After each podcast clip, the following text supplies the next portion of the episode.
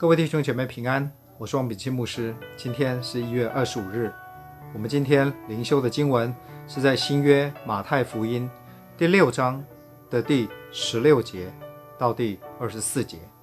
神的话这样说：你们进食的时候，不可以像那假冒为善的人，脸上带着愁容，因为他们把脸弄得难看，故意叫人看出他们是进食。我实在告诉你们。他们已经得了他们的赏赐。你们进食的时候要梳头洗脸，不叫人看出你进食来，只叫你暗中的父看见。你父在暗中察看，必然报答你。不要为自己积攒财宝在天上，天上有虫子咬，能朽坏；也有贼挖窟窿来偷。只要积攒财宝在天上，天上。没有虫子咬，不能朽坏，也没有贼挖窟窿来偷。因为你的财宝在哪里，你的心也在哪里。眼睛就是身上的灯，你的眼睛若嘹亮，全身就光明；你的眼睛若昏花，全身就黑暗。你里面的光若黑暗了，那黑暗是何等大呢？一个人不能侍奉两个主。不是悟这个，就是爱那个，就是重这个，轻那个。你们不能又侍奉神，又侍奉玛门。这是神的话，阿门。不知道你是否养过一种小的宠物，叫做仓鼠，英文的名字叫做 hamster。这是一种短尾巴、毛茸茸、只有一个巴掌那么大的鼠类的宠物，呆萌的模样实在是很可爱。在美国受到很多人的欢迎。那么仓鼠当然是可以放在手上，跟主人一起来互动。不过大多数的时间，主人都会把仓鼠养在笼子里面。通常养仓鼠的笼子里面会有一个让仓鼠运动的装置，一个滚轮。常常啊，你就会看到仓鼠在滚轮上面跑，一直跑，一直跑，一直跑到仓鼠累了，仓鼠才会停下来。不过你有没有注意到？因为这是一个悬空的滚轮，所以不论仓鼠跑多快、跑多久，它仍旧是在同一个位置上面，连前进一寸都不会。跑完了，仓鼠仍旧是在原点。那么今天的经文，耶稣要我们认清世界上有许多美好的事物会吸引人去追求，但是人唯一值得用尽一生去追求的，应该只有神。人都是喜欢人家的肯定或者是赞赏，法利赛人也不例外。法利赛人他们会定期进食，进食本应该是为了专心祷告，但是法利赛人却喜欢利用进食祷告成为博取别人钦佩赞赏的机会，却忘了神的肯定与赞赏才是真正值得我们追求的，而不是那一些。如同云雾一般出现，一下子就消散的人的赞赏。相信财富对每一个人都有相当吸引力。我记得歌星 Bruno Mars 就唱过一首歌，叫做《Billionaire》，不是 Millionaire，是 Billionaire，亿万富翁。歌中道出了追求财富对人的吸引力有多大。其中就说，成为一个亿万富翁，不仅我要有什么，要什么就有什么。想要做什么就什么疯狂的事，只要能想得出来，我都能做得到。而且我还会登上富比士杂志的封面，又成为众人瞩目的焦点。听起来真的是相当的诱人。但是耶稣说，这些地上的财宝都是一时的，不但会朽坏，也不能永远持有。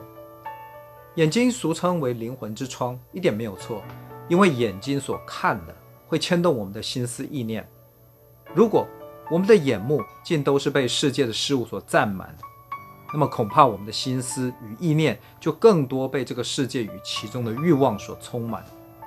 所罗门王相信大家都知道，他接续大卫王做以色列人的国王。当他在位的时候，神祝福他。当时以色列国的疆土达到空前，财富的累积也达到前所未有的巅峰。这是距今三千多年前的事情，在当时，金银铜本应该都是稀有宝贵的物资。但是历代志下说，所罗门王所有的酒杯都是金子的。那么他的黎巴嫩宫里面一切的器皿也都是金子做的，因为在他的年间，银子没有太高的价值，而且他还有上千的后宫佳丽。我们只能说，所罗门王应该是圣经里面所有出现过的人物的首富，名利与欲望，人所能想到的，他全都有了。但是所罗门王也写了圣经里面的传道书，他说。凡我眼所求的，我没有留下不给他的；我心所乐的，我没有禁止不享受的。但是他最终说：虚空的虚空，凡事都是虚空。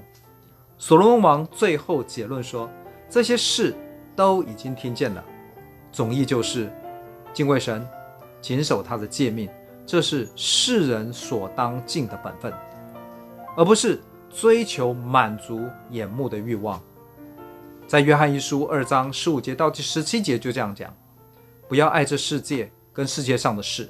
人若爱世界，爱父的心就不在它里面了。因为凡世界上的事，像肉体的情欲、眼目的情欲，并今生的骄傲，都不是从父来的，乃是从世界来的。这世界和其上的情欲都要过去。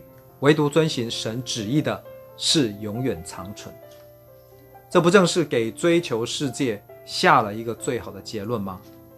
追求世界到头来既然是一场空，但是世界还是蛮吸引人的。那么人可以既追求神，也追求这个世界吗？比如说周间追求世界，周末追求神？答案是不可能。耶稣说，人不能侍奉两个主。一个人不能侍奉神又侍奉马门，这告诉我们，我们不应该侍奉其他的神，因为除了耶和华神之外，不可有其他别的神。这是十诫里面的第一诫，但是事实更是，我们人无法同时侍奉两个神，我们的心无法分成两半，一边侍奉神，另一边侍奉世界，或者是分时间，这几天侍奉神。那几天侍奉世界，我们只能在神与世界之间选一个。追求世界的结果，虽然可能会获得今生短暂的享受利益，但是诚如所罗门王所说的，到头来都是虚空，没有意义，还失去了自己的生命。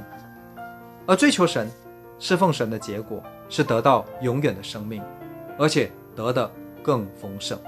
人到底是追求短暂的世界，还是永恒的真理？